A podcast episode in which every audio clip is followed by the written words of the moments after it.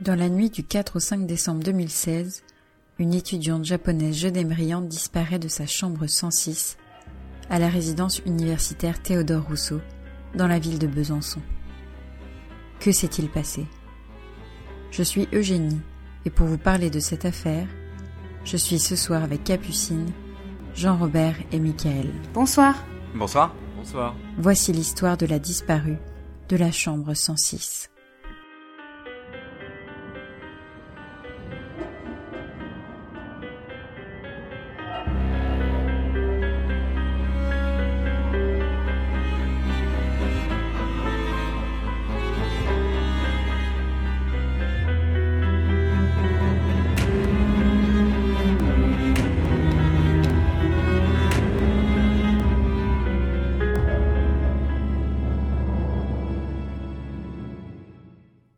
Octobre 2014, à l'université de Tsukuba, non loin de la ville de Tokyo au Japon. Une jeune étudiante en sciences économiques rêve de la France, sa culture, sa langue, sa gastronomie, ses habitants. Elle s'appelle Narumi Kurosaki. Narumi naît le 23 juillet 1995 à Tokyo. Après avoir étudié de 2011 à 2014 au lycée Tokyo Metropolitan Kokusai High School, elle accède à des études supérieures. En 2014, elle est une jeune japonaise studieuse et courageuse qui jongle entre plusieurs petits boulots pour aider sa mère divorcée d'un mari ouvrier qui doit subvenir aux besoins des deux jeunes sœurs de Narumi, Onami et Kurimi. Mais Narumi est solaire, brillante, moins réservée que la plupart des étudiants japonais comme le diront ses futurs professeurs français.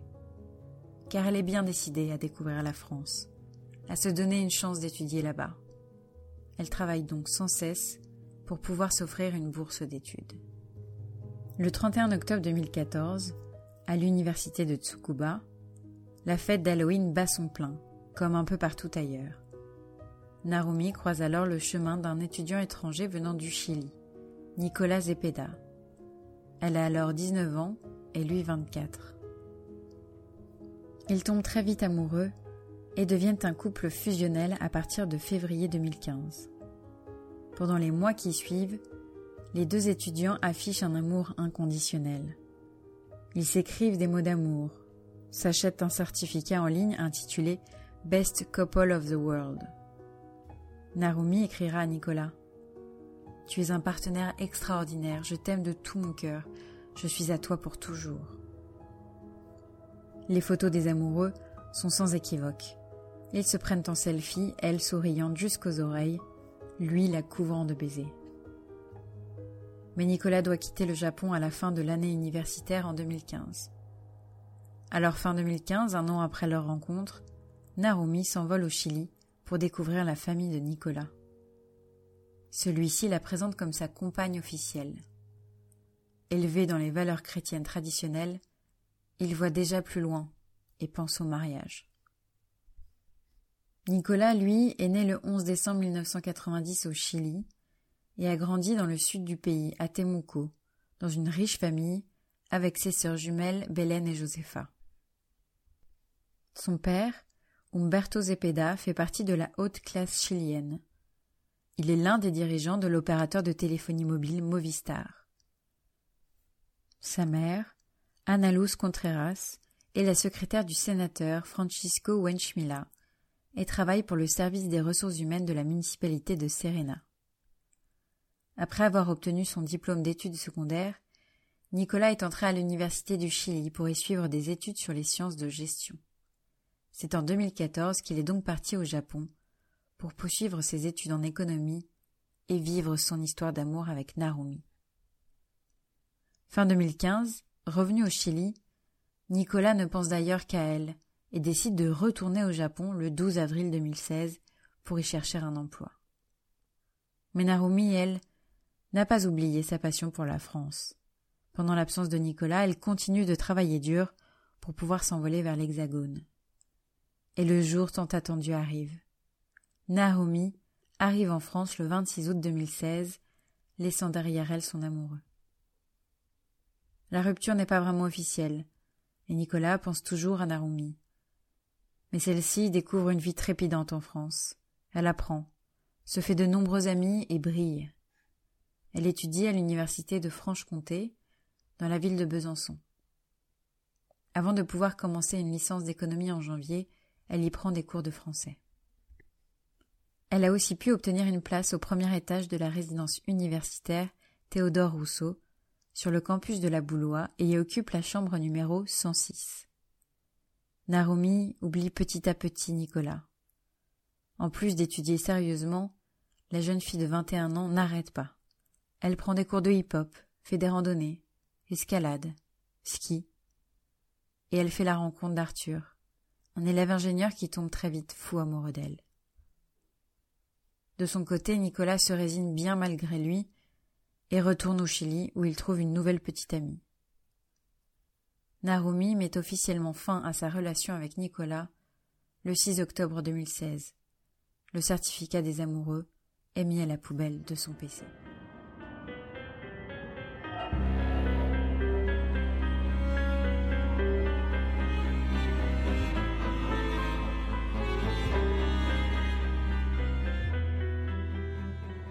En 2016, Arthur Del Piccolo est étudiant à l'École nationale supérieure de mécanique et des microtechniques. Il vient de rencontrer Narumi Kurosaki, et pourtant ils sont déjà très amoureux. Arthur s'attache, tout en sachant que Narumi devra rentrer à l'été 2017 au Japon, car venant d'un milieu modeste, elle ne peut rester plus longtemps en France. En novembre 2016, Narumi continue de vivre pleinement son expérience française, en proposant ses services au secours catholique. Je cherche à trouver des solutions pour réduire la pauvreté dans le monde, avait-elle écrit. Le samedi 3 décembre, Arthur et Narumi profitent du soleil d'hiver au marché de Noël de Besançon et passent une journée normale, en amoureux. Le dimanche 4 décembre, la jeune femme assiste à son cours de hip-hop. Les amoureux s'embrassent pour se dire au revoir vers 16h et conviennent de se retrouver pour la soirée. Il lui écrit alors Waouh, c'est incroyable Je n'ai jamais été aussi amoureux d'une fille. Mais dans la soirée, Narumi écrit à Arthur un SMS très bref, disant Pas ce soir, je suis fatigué. Sans nouvelles le lundi, Arthur ne comprend pas et s'inquiète.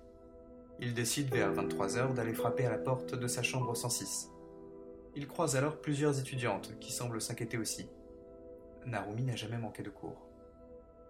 Et surtout, à 3h20, dans la nuit de dimanche à lundi, une dizaine d'entre eux ont entendu des bruits terrifiants des cris déchirants dignes d'un film d'horreur, des gémissements, des râles, suivis de bruits sourds. Quelques-uns ont osé sortir pour inspecter les étages sans parvenir à trouver l'origine des cris. Les autres se sont calfeutrés de peur. Rachel Hope, étudiante britannique ayant entendu ces bruits d'horreur, a même envoyé ce message à une amie.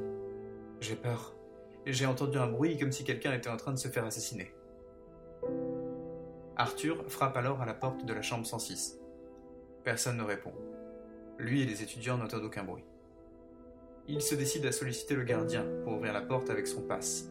Mais au même moment, Arthur reçoit un nouveau SMS de Narumi dans lequel elle écrit Salut mon chéri, j'ai rencontré un autre garçon et passé la journée avec lui. Demain, j'expliquerai tout. Baiser, Narumi. Ce SMS semble rassurer les étudiants. Mais Arthur se sent trahi et tente d'échanger par texto avec Narumi qui le repousse violemment en lui envoyant des messages tels que Je n'ai pas envie de quelqu'un qui me possède. Bonne journée. Ou Je ne suis pas ta petite Narumi. Ces messages pour autant sonnent faux pour Arthur. Ils semblent provenir de quelqu'un d'autre. Narumi ne fait pas ses fautes de français. Ses formulations ne sont pas les siennes. Les jours suivants, la mère, la sœur et des amis de fac de Narumi reçoivent eux aussi des messages qui se veulent rassurants. Elle leur écrit qu'elle est à Lyon pour un problème de visa qu'elle voyage en train et qu'elle n'a plus de Wi-Fi. Puis, elle les informe qu'elle s'est trouvé un nouveau petit ami et qu'elle s'en va seule. Les messages s'arrêtent le 12 décembre.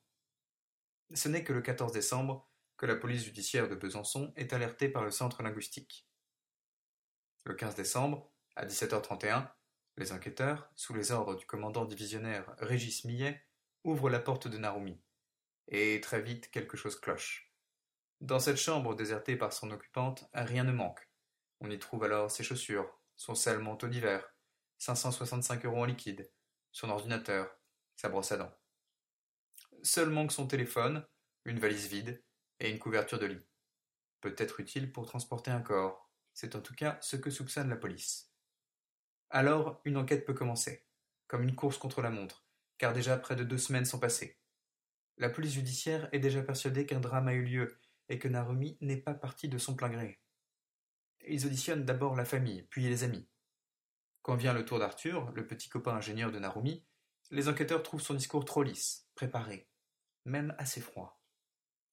De plus, il parle d'un certain Zepeda, un ex de Narumi, qui la harcelait depuis le Chili. Aux yeux de la police, Arthur est incohérent. Un ex-petit ami serait venu depuis l'Amérique du Sud pour blesser Narumi Pour faire la lumière sur cette histoire, il retrace les dernières activités de Narumi. Ils observent que sa carte bancaire a été utilisée le 6 décembre pour acheter un billet de train Besançon-Lyon. Mais seulement un aller, sans retour. Cela correspond aux SMS envoyés à cette période, assez proches, dans lesquels Narumi indique avoir des problèmes de visa. Pourtant, à Lyon ne se trouvent que des bureaux administratifs. Le consulat du Japon se situe à Strasbourg. Quand interrogé, tous les voyageurs de ce train qui occupait les sièges voisins de celui de Narumi n'ont vu aucune jeune femme lui ressemblant. Les enquêteurs interrogent alors le téléphone de Narumi. Son portable a activé des antennes relais à une vingtaine de kilomètres de Besançon, à Ornans, une petite ville où la seule chose à faire un soir d'hiver, c'est d'aller manger, constatent les policiers. Alors, ils vont de restaurant en restaurant. À la table de Gustave, un employé confirme avoir servi une asiatique, mais ne reconnaît pas Arthur sur la photo. En revanche, elle était bien avec un jeune homme. D'ailleurs, c'est lui qui a payé, avec une carte bancaire chilienne. L'enquête bascule en quelques secondes et confirme les soupçons formulés par Arthur, qui n'est plus le suspect numéro un. Une caméra de surveillance filme Narumi et Nicolas Zepeda sortant devant le restaurant à 21h57, puis à 22h58. Nicolas Zepeda est donc la dernière personne à avoir vu Narumi vivante.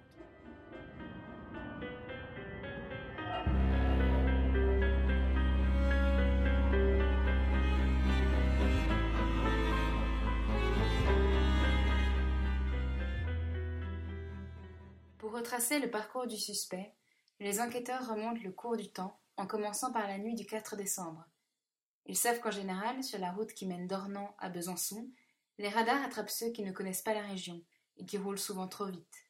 Bingo Une Renault Scénic s'est fait flasher dans la nuit du 4 décembre. Il s'agit d'un véhicule réservé depuis le Chili le 17 novembre, dont le contrat de location a été signé par Nicolas Zepeda. La piste est de plus en plus sérieuse. En exploitant les données de la puce GPS de la voiture de location, du téléphone mobile et de la carte bancaire Visa de la Banco de Chile de Nicolas Zepeda, les enquêteurs définissent un emploi du temps. Le mercredi 29 novembre 2016, il atterrit à Genève après une escale à Madrid. Le 30 novembre, il voyage en car Flixbus jusqu'à Dijon, où il récupère la voiture de location. Le 1er décembre, il fait des achats très particuliers. Chez Carrefour, il achète un bidon de 5 litres de combustible pour chauffage d'appoint, une boîte d'allumettes et un pulvérisateur de détergent au chlore. Après ses courses, il passe plusieurs heures à conduire le long des voies secondaires de la grande forêt de Chaux, dans le Jura.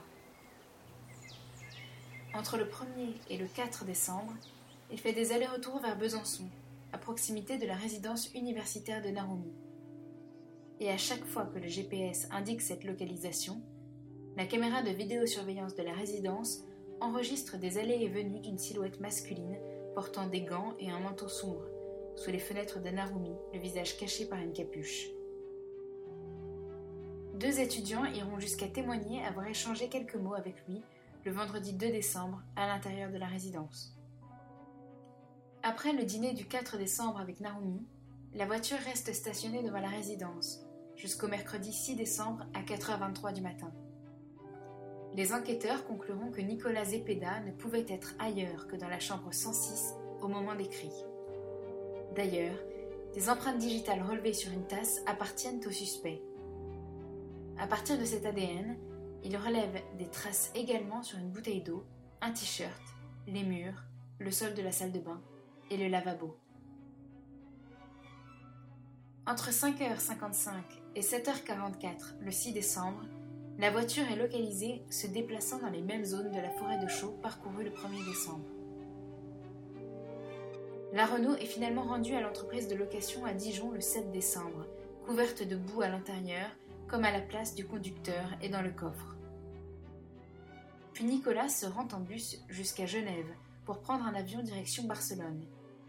Il y reste jusqu'au 12 décembre chez son cousin Juan Felipe Ramirez. Il arrive au Chili le 13 décembre et retourne dans son appartement de l'agglomération de Santiago, à Las Condes. D'autres faits accablent le jeune Chilien, ses traces numériques.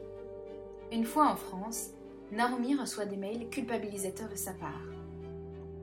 Je me sens trahi. Tu as pris ma confiance et tu l'as détruite. C'est la cinquième fois que tu me demandes pardon cette semaine. Il lui demande, ou plutôt lui ordonne, de supprimer de son compte Facebook les photos des trois garçons dont Arthur, avec lesquels elle est devenue amie. Naomi lui répond le 5 septembre par SMS qu'elle ne supprimera jamais Arthur de ses contacts. Il enchaîne sur des messages menaçants. Naomi, je suis en train de perdre ma patience. Je ne peux pas croire que tu préfères trois amitiés sur Facebook à la chance de te battre pour ton amour. Il va même jusqu'à lui dicter un code de conduite pour devenir la meilleure des filles.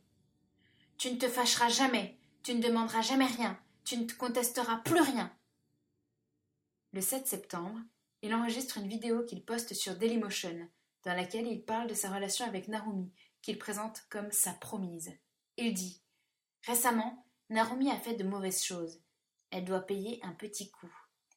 Ou encore Certaines conditions sont applicables pendant son séjour en France, et d'autres sont applicables pour toujours. Si elle ne peut pas suivre ces conditions pendant deux semaines, deux semaines à partir de maintenant, je mettrai ces conditions à exécution, avec effet immédiat. Le 9 septembre, il continue ce harcèlement digital. Tu as demandé à Raphaël de t'inviter à une dégustation de vin. Tu as violé une des conditions sur lesquelles nous nous sommes mis d'accord. Et Narumi l'envoie balader, l'insulte, jusqu'à le traiter de trou du cul. Lui interdit de venir la voir en France, avant de demander à nouveau pardon. Elle dit à sa mère, qui l'a pourtant mise en garde, qu'il lui fait pitié. Nico est plutôt du genre à pleurer. Mais les traces numériques accablantes sont encore plus nombreuses. La police japonaise a la preuve que Nicolas s'est introduit une cinquantaine de fois sur les comptes de Narumi, via le réseau Wi-Fi de l'université de Tsukuba, alors qu'elle venait de quitter son pays pour la France, laissant Nicolas derrière elle.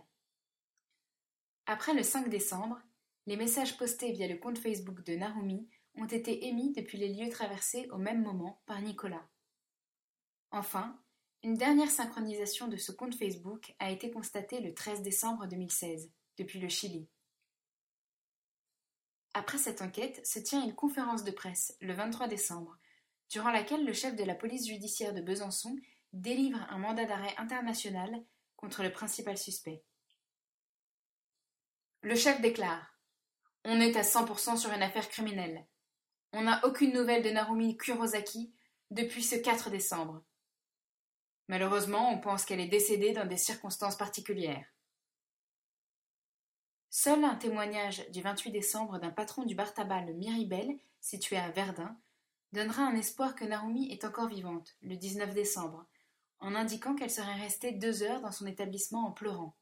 Mais la piste pas assez sérieuse, et rapidement écartée par les enquêteurs.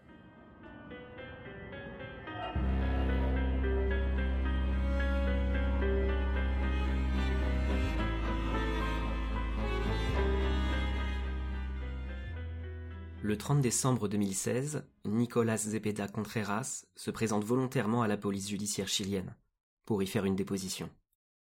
Ce qu'il déclare, il l'avait caché à ses proches. Il était bien en France, début décembre. Il raconte qu'il a rencontré Narumi par hasard, le 4 décembre dans l'après-midi. Il précise Surprise et en pleurs, nous nous sommes enlacés, et je lui ai dit la raison de ma visite en Europe. Il ajoute qu'après leur dîner au restaurant, c'est Narumi qui a demandé à Nicolas de venir dans sa chambre pour avoir des relations intimes. Il raconte à cette occasion, Narumi s'est montrée très réceptive et impliquée durant l'acte, ce qui explique ses gémissements prononcés. Une fois l'acte terminé, Narumi s'est sentie terriblement coupable.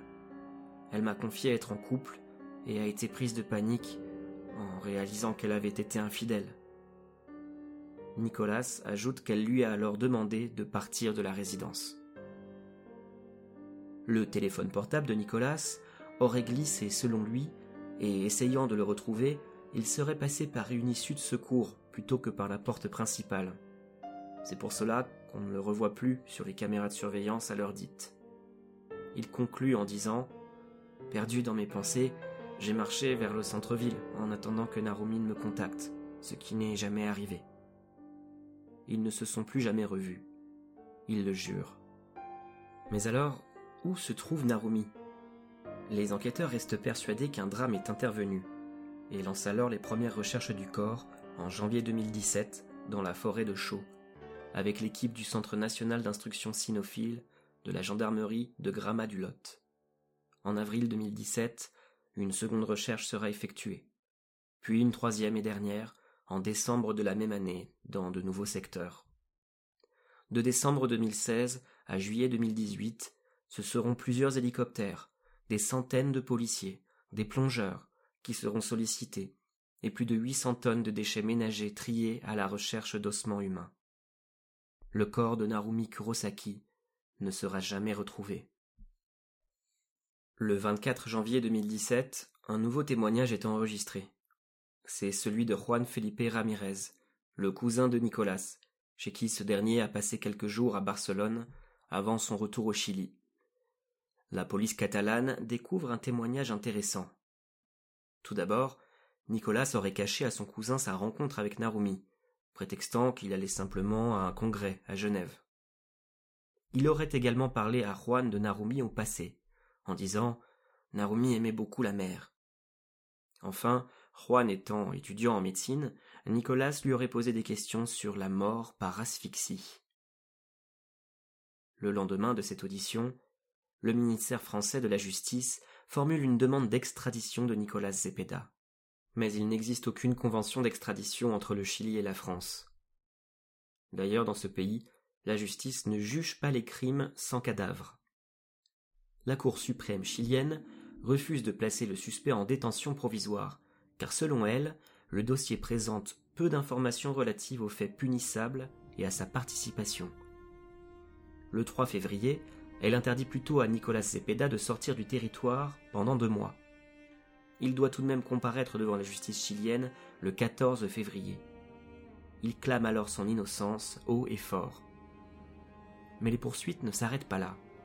La presse et les politiques ont déjà donné de l'importance et de la visibilité à l'affaire. Et la pression sur le Chili s'accentue.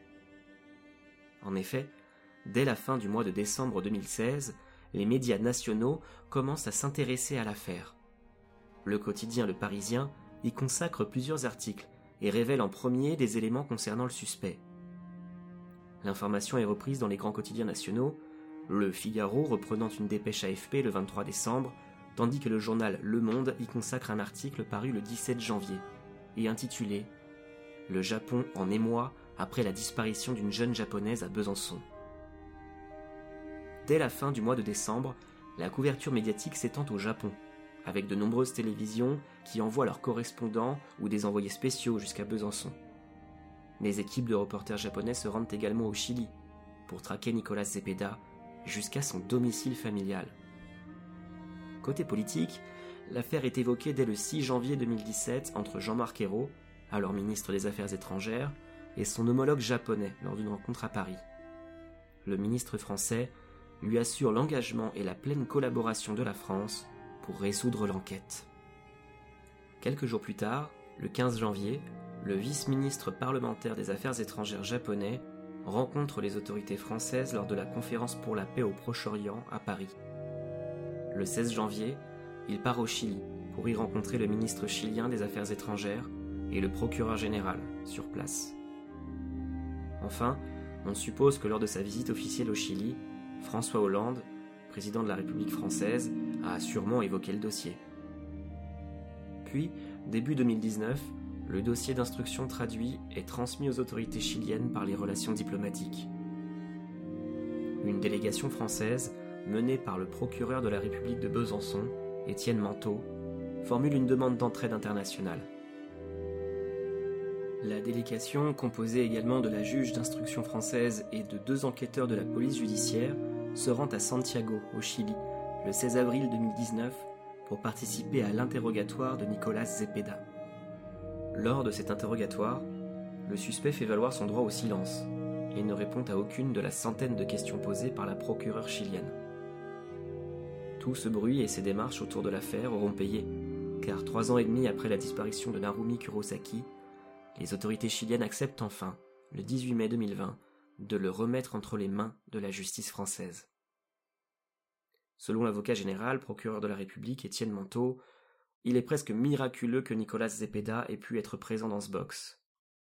À ses yeux, cette extradition surprise s'explique par la solidité de l'enquête. Cette nouvelle judiciaire, en 2020, donne une ampleur médiatique encore plus importante à l'affaire, avec des articles jusque dans des médias américains, tels que le Washington Post et Fox News. Nicolas Zepeda arrive en France le 24 juillet. Il est présent devant le juge d'instruction qui lui annonce, sans surprise, sa mise en examen pour assassinat. Puis, devant le juge des libertés et de la détention. Il est ensuite incarcéré à la maison d'arrêt de Besançon.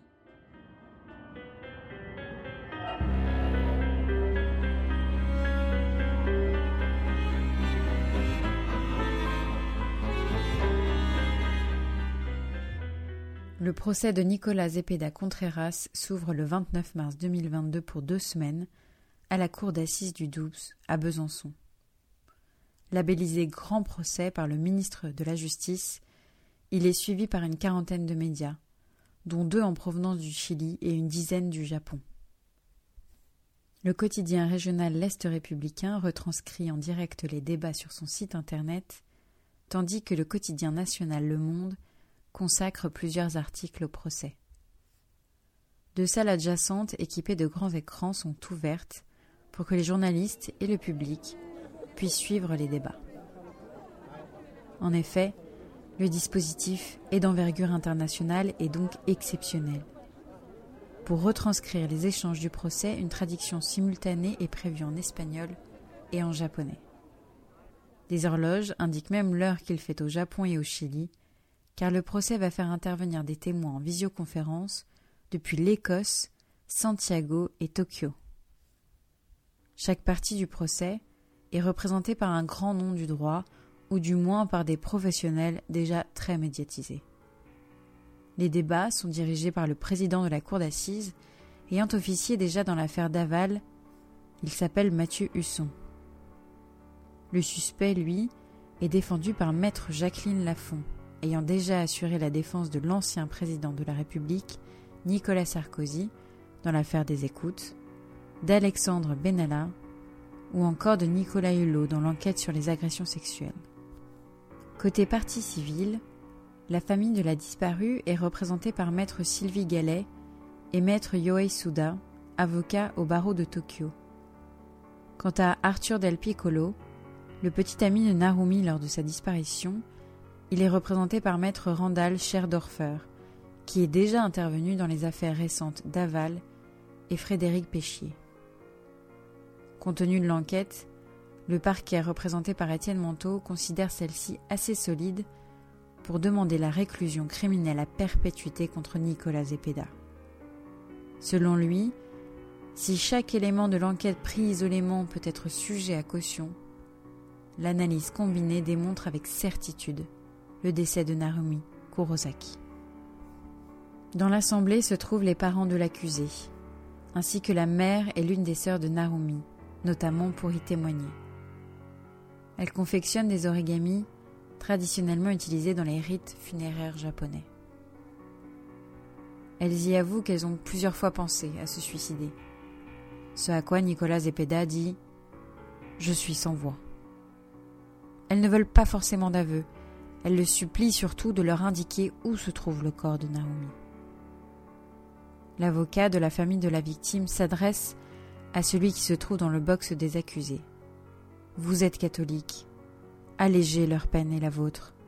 Faites un chemin vers le repentir. Mais Nicolas n'a pas de réponse.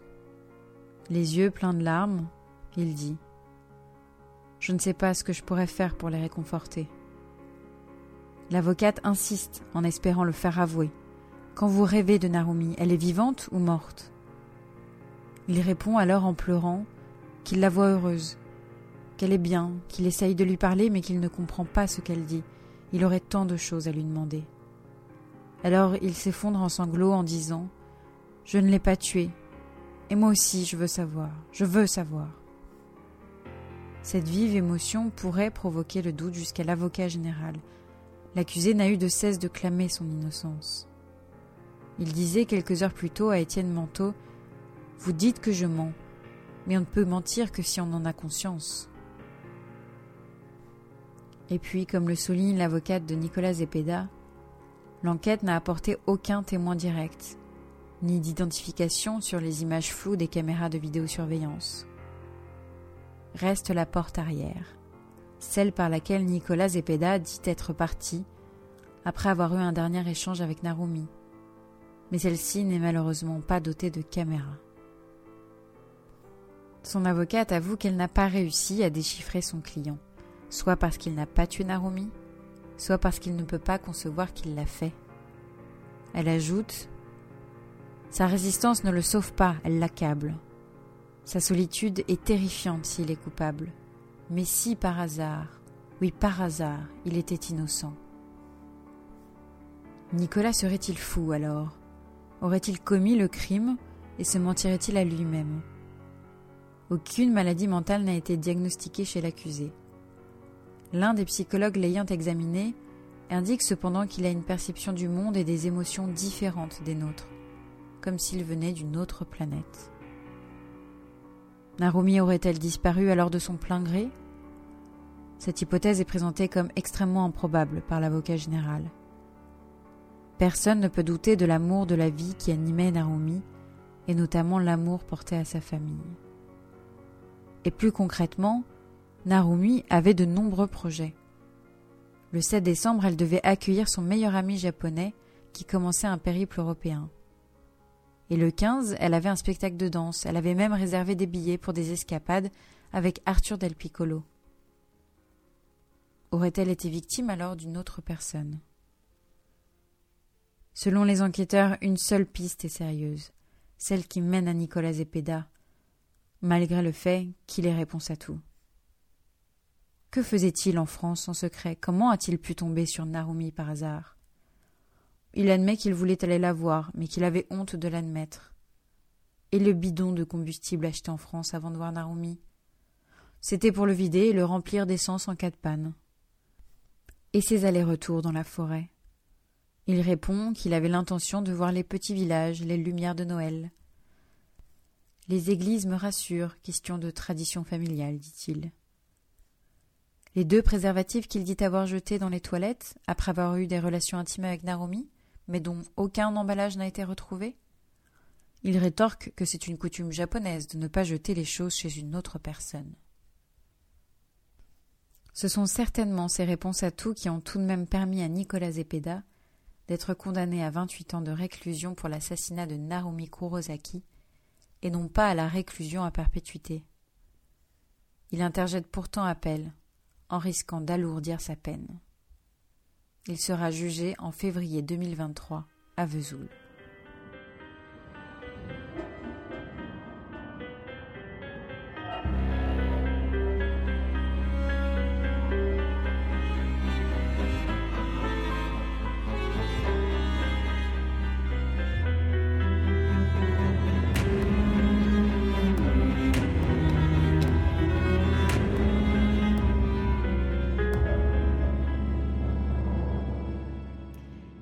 Alors, je, ne sais pas pour vous, mais alors, en fait, pour moi, je vous avoue que je trouve que le coupable dans cette affaire est tout trouvé. Mais bon, il y a toujours un doute qui pourra planer. Et, euh, ce doute qui persiste, on le voit euh, jusqu'au procès quand même, hein, on n'a pas, pas de preuves euh, parfaites, m'a fait penser à, au principe d'intime conviction. Voilà, moi j'avais une intime conviction en explorant cette affaire. Et, euh, et, je me suis donc souvenu aussi d'un film qui s'appelle tout simplement Intime Conviction, on ne peut pas faire plus simple, Euh, donc je vais vous en parler. D'abord, je vais vous parler du concept de l'intime conviction. Vous savez peut-être pas exactement ce que c'est. L'intime conviction, c'est une certitude qui n'est pas forcément confirmée par des faits.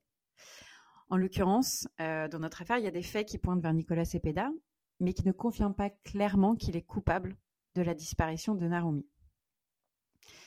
Et donc ce film que j'ai vu il y a quelques années et qui m'a beaucoup plu, euh, c'est un film dramatique français qui est sorti en 2019, réalisé par Antoine Rimbaud.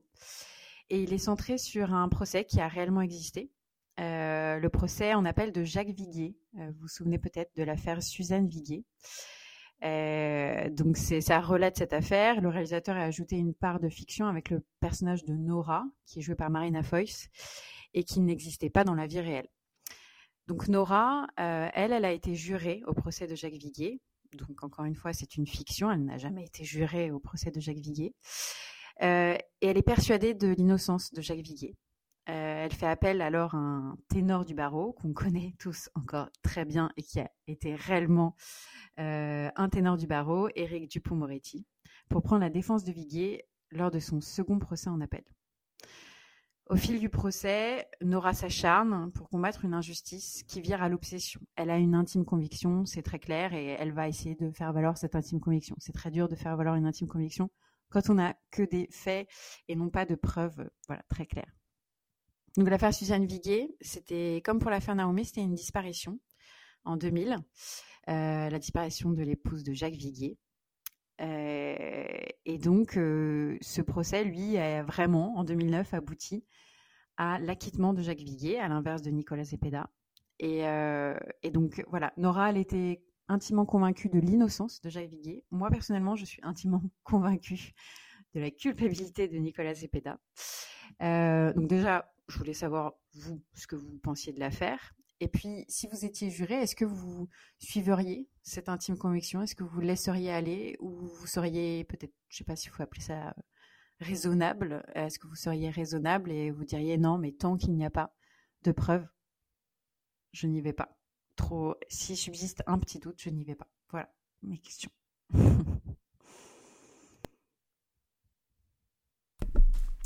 Qui veut se lancer ah, Merci Eugénie. Merci déjà Eugénie pour, merci pour cette affaire. Pour cette superbe affaire. je vous en prie.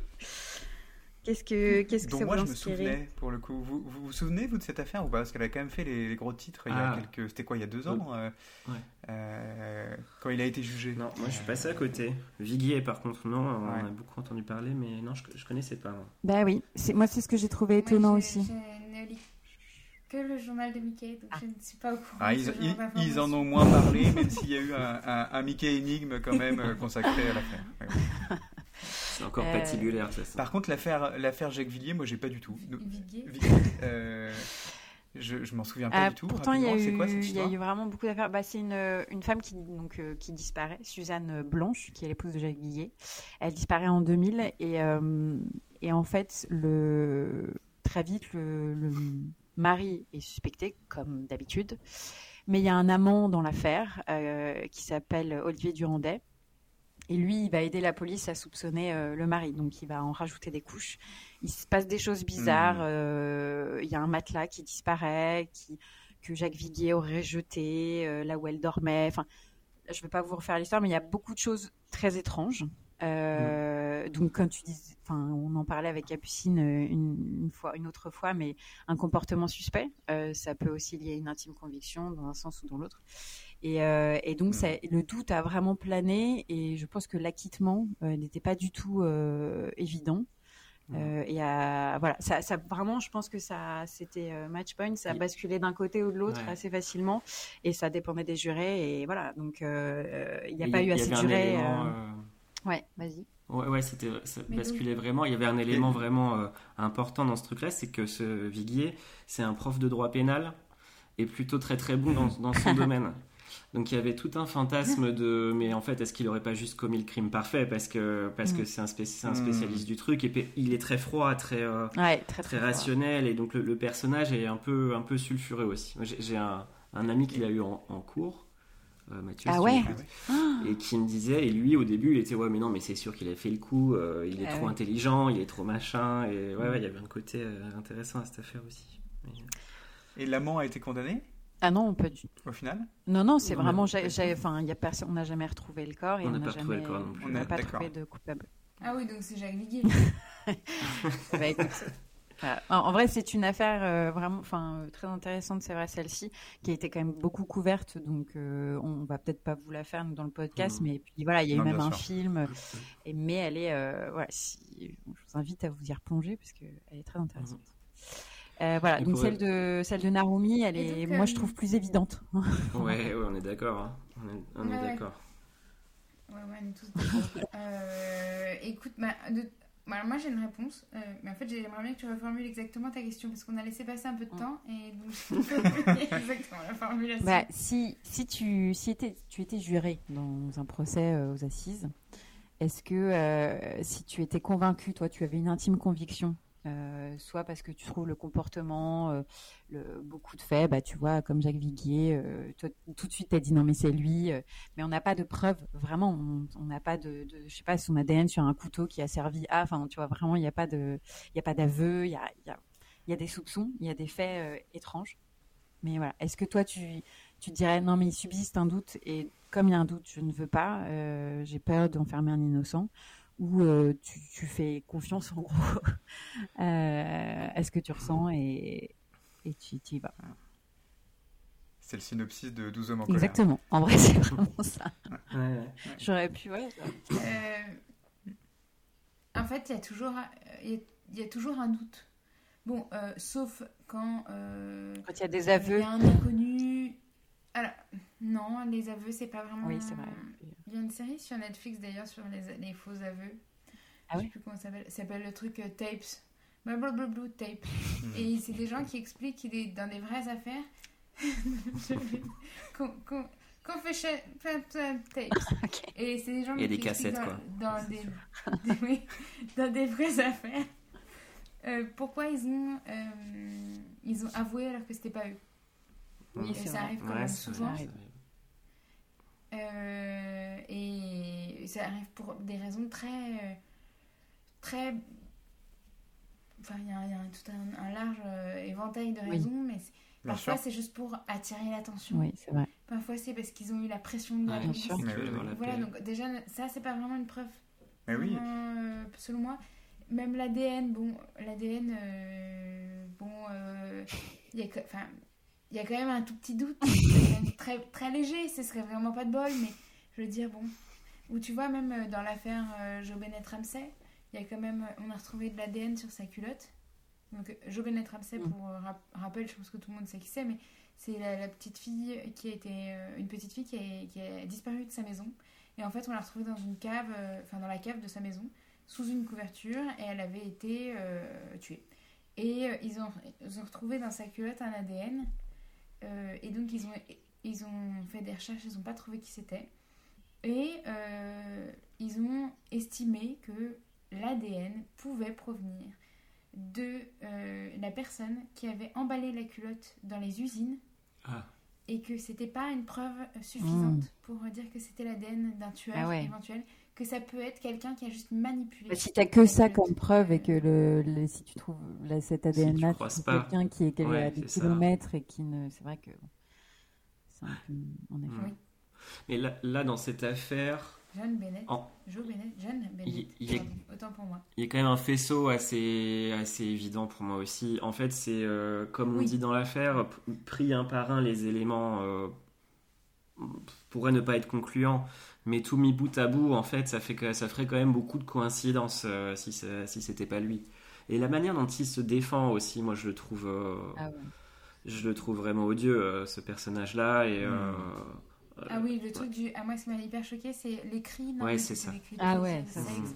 c'est- Je trouvais que c'était vraiment C'est un pauvre type. monstrueux de faire ça. De- Et même si ça avait été euh, le cas, c'est ce qui est certainement pas le cas, mais même si toutefois ça l'avait été, c'est d'une impudeur. euh, T'imagines de- pour la famille euh, japonaise Oui. euh, c'est sûr.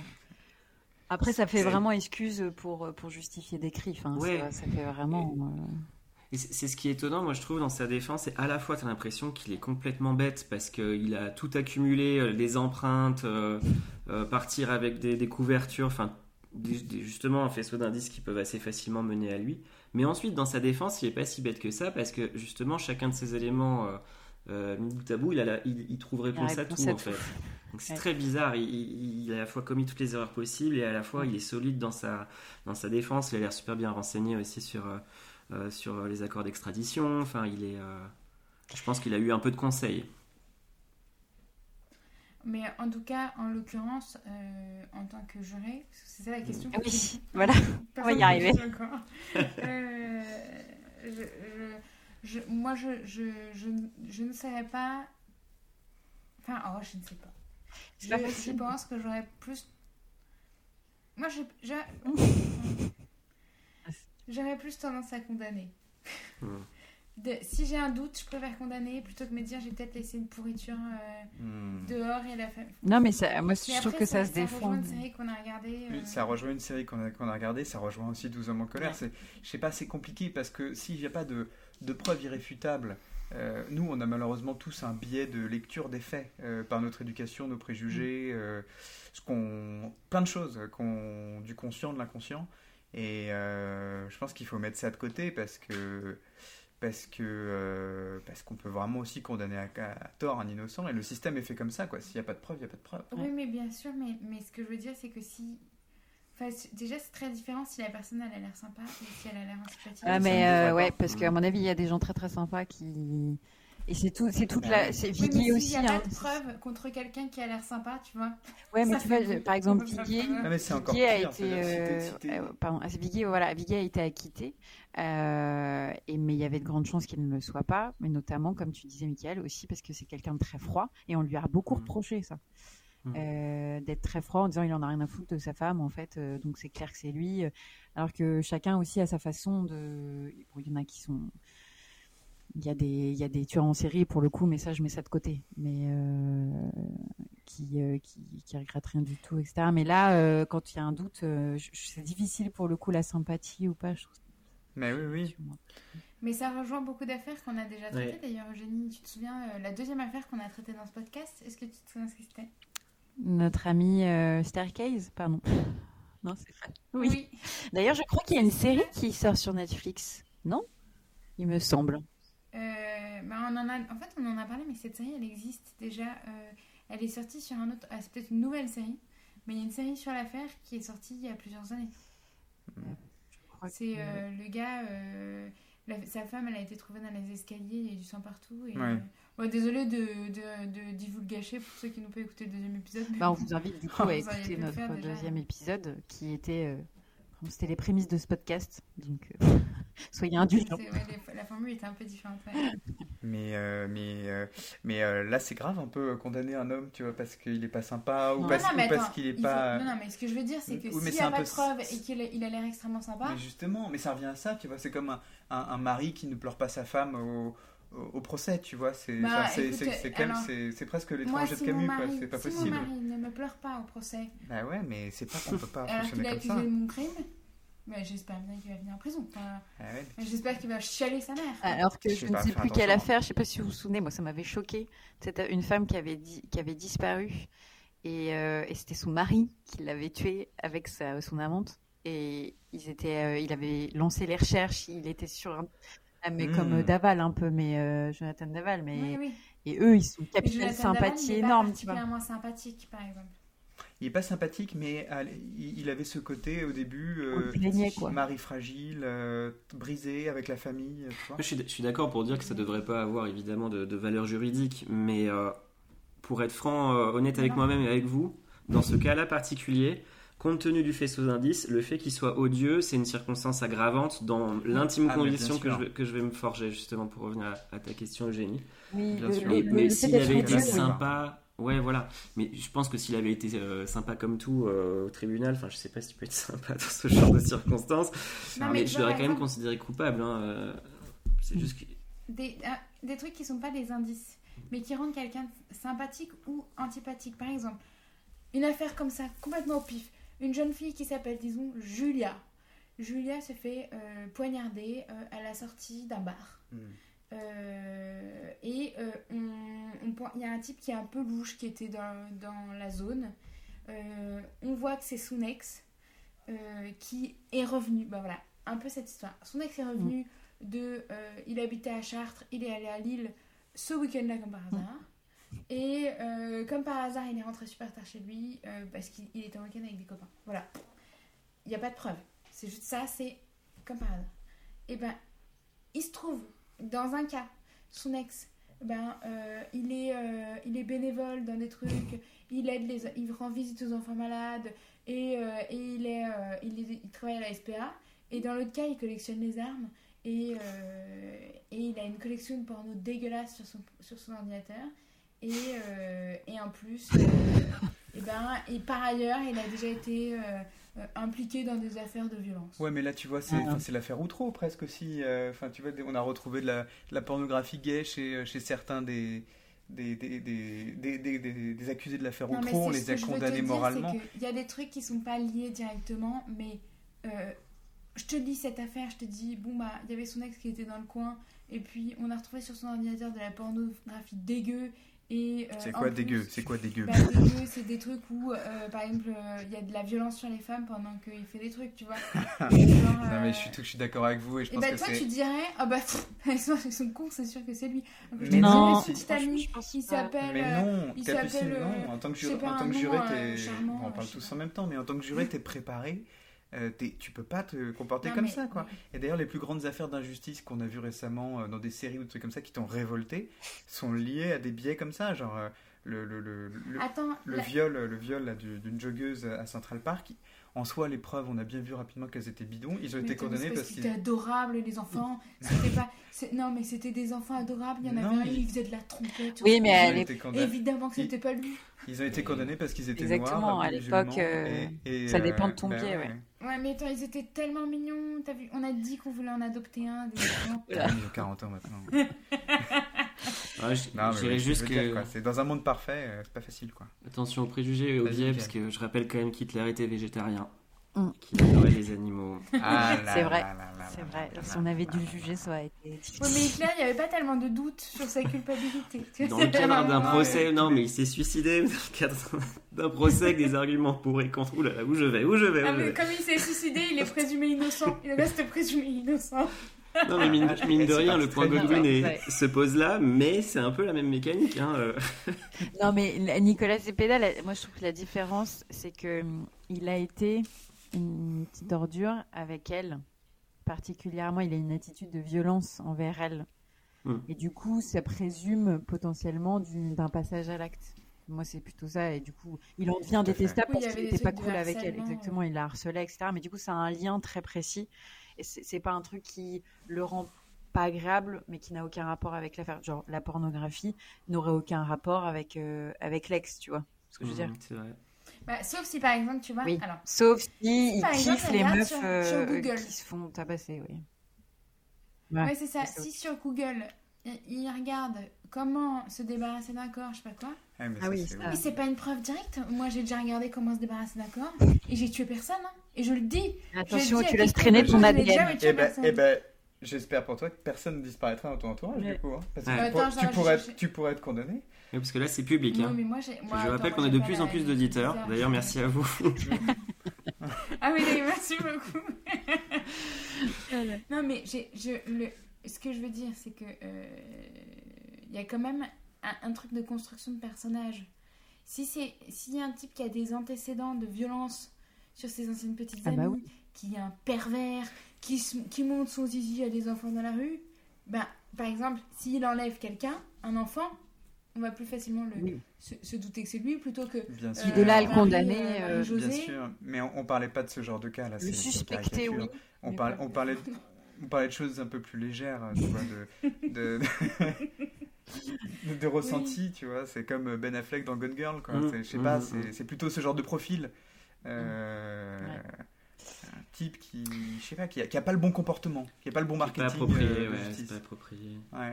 Et, Bon. et j- une ques- question quand même pour vous, euh, dans l'hypothèse où il est coupable, ce que je, je pense, est-ce Mhm. que vous pensez que tout est complètement prémédité Ah. Ou est-ce qu'il venait pour la reconquérir euh, dans une tentative un peu foireuse et qu'il a pété un plomb sur place? Parce que si tout Et est je suis prémédité, c'est partagée, là je suis plutôt très quoi. partagée personnellement parce que moi je pense que j'aurais tendance à dire non mais il voulait aller la voir et il savait pas ce qu'il allait faire. Peut-être que c'était violent, peut-être pas, mais il avait l'air d'être obsédé par euh, par Naomi. Mais en même temps, il a quand même fait des achats chelous. Ah Et oui. à chaque fois, c'est dans, dans beaucoup d'affaires, il y a des achats chelous qu'ils font tous. Et c'est toujours pareil. Euh, c'est du combustible, c'est des, je sais pas, plein de trucs comme ça qui m'ont, voilà, qui Tous des bricolos. Voilà. Passion commune du bricolage hein, chez le. Oui, chez les tout en France, tu sais, vient du Chili, va en France, bah, il fait ses Mhm. petits achats euh, bricolos en France, tu sais pas pourquoi.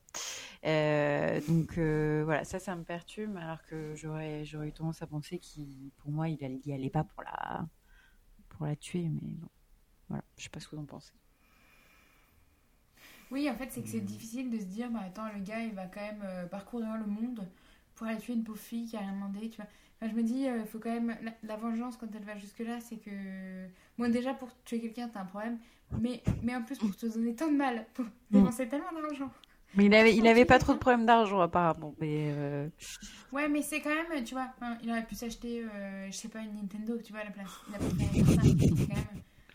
Ouais, et puis, et puis risquer, risquer quand même euh, sa vie, le- le- son avenir pour euh, Ouais. juste euh, tuer quelqu'un. Il vaut mieux lui faire une blague téléphonique. Parce qu'il avait. Il- Là, il est jugé. Un bon vieux canular. Un canular Oui, téléphonique. peur. Ouais, Il est jugé, le- il a rejugé l'année prochaine, hein, c'est ça? Ouais, il a, il a fait appel. Pourquoi il, il a fait appel je me Ouais, souviens il a fait Ouais, Il a appel. fait appel, ouais. Mais bon, Je pense que Bah, tu vois, ça, c'est un type déjà qui n'en a rien à foutre de, de creuser le, le- le trou de la justice. Je sais pas si on. Et je trouve, alors qu'il est clairement coupable. Enfin, bah, lui dit que non. Faut, faut voir ce que ça va donner en appel. Hein. Ouais, c'est pas. Honnêtement, euh, le faisceau de preuves est pas si énorme que. Enfin, je sais pas. c'est- On verra. c'est des preuves circonstancielles plutôt que des Mm. preuves. euh, Oui. Mais pour en revenir au sujet qui t'intéresse, Capucine, c'est-à-dire le trou de la justice. Euh, Est-ce que vous savez si dans ce genre de cas où il y a des accords d'extradition, où justice est rendue sur le territoire où a, où a lieu, lieu le crime, est-ce qu'on pourrait pas demander au Chili de, de donner un peu de sous pour que l'affaire soit traitée Ou s'il vous Déjà, ils n'ont pas été super Déjà, le coopératifs. Chili alors. voulait pas le donner, donc euh, ouais. Et le billet d'avion, là, qui c'est qui a payé le billet d'avion Ouais. Ah là là. Attention, Michael, hein, ça c'est une logique. euh, Non, je plaisante, évidemment. évidemment. Bon, Mais- en tout cas, C'est vrai que je parle souvent de, de- des frais de justice. Je sais pas pourquoi ça me. Oui, ça a l'air d'être intéressant en ce moment. non, c'est les avocats aussi qui, de l'autre, enfin, c'est c'est l'autre partie qui paye. C'est la partie qui a perdu, quoi. Normalement, qui paye le hmm. défraiement. Verra. En tout cas, voilà, euh, juste pour conclure, sachez que si vous voulez suivre encore euh, cette affaire, euh, je viens de vérifier, ce sera en février, le 21 février. Ça commencera le, le procès en appel à Vesoul. Et voilà.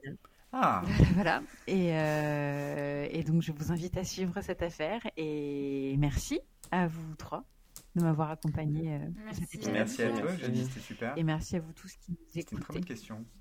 Et, euh, et puis, bah, merci toujours à Evan et Noémie pour ce superbe générique. Merci à eux. Oui, merci à eux. Et on se retrouve Et dans- à dans deux exactement dans 15 jours. Avec l'épisode de Mika. Tout à fait, un Ouh. épisode sur quelqu'un de vraiment très très méchant. On a Avec ça, si, avec ça, si vous écoutez pas, je sais pas ce que je peux faire. Génial. Bon, bah, bonne soirée à Allez, tous. bonne soirée. Bonsoir. Bonne soirée, à bientôt.